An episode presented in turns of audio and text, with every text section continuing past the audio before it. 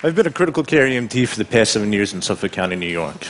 I've been a first responder in a number of incidents ranging from car accidents to Hurricane Sandy. If you're like most people, death might be one of your greatest fears. Some of us will see it coming, some of us won't. There's a little known documented medical term called impending doom. It's almost a symptom. As a medical provider, I'm trained to respond to this symptom like any other. So when a patient having a heart attack looks at me and says, I'm going to die today, we are trained to reevaluate the patient's condition.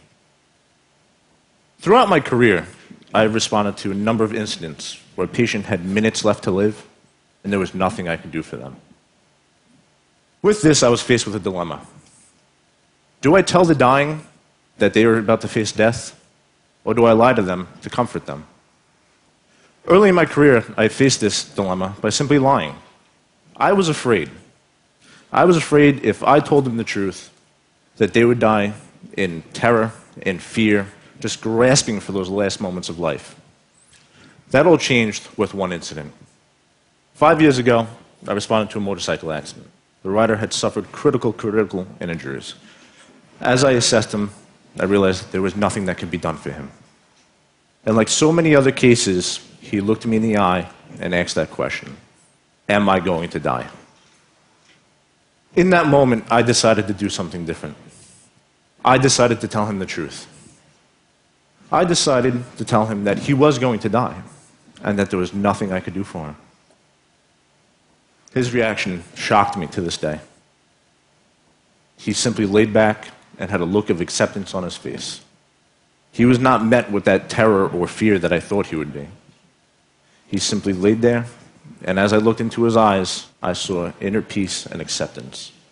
From that moment forward, I decided it was not my place to comfort the dying with my lies.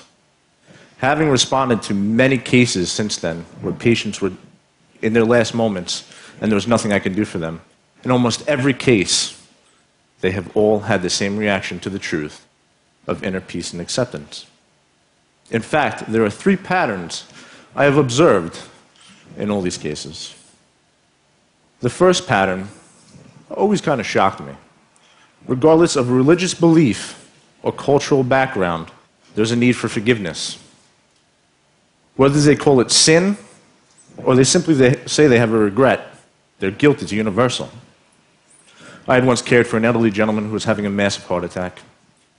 As I prepared myself and my equipment for his imminent cardiac arrest, I began to tell the patient of his intimate demise. He already knew by my tone of voice and body language. As I placed the defibrillator pads on his chest, prepping for what was going to happen, he looked me in the eye and said, I wish I had spent more time with my children and grandchildren instead of being selfish with my time. Faced with imminent death, all he wanted was forgiveness. The second pattern I observed is the need for remembrance. Whether it was to be remembered in my thoughts or their loved ones, they needed to feel that they would be living on. There's a need for immortality within the hearts and thoughts of their loved ones, myself, my crew, or anyone around. Countless times, I have had a patient look me in the eyes and say, Will you remember me? The final pattern I observed always touched me the deepest, to the soul. The dying need to know that their life had meaning. They need to know that they did not waste their life on meaningless tasks. This came to me very, very early in my career. I'd responded to a call. There was a female in her late 50s severely pinned within a vehicle. She had been T-boned at a high rate of speed. Critical, critical condition. As the fire department worked to remove her from the car, I climbed in to begin to render care. As we talked, she had said to me, there was so much more I wanted to do with my life. She had felt she had not left her mark on this earth. As we talked further, it would turn out that she was a mother of two adopted children who were both on their way to medical school. Because of her, two children had a chance they never would have had otherwise and would go on to save lives in the medical field as medical doctors. It would end up taking 45 minutes to free her from the vehicle. However, she perished prior to freeing her. I believed what you saw in the movies. You're in those last moments that is strictly terror, fear, I've come to realize, regardless of the circumstance, it's generally met with peace and acceptance.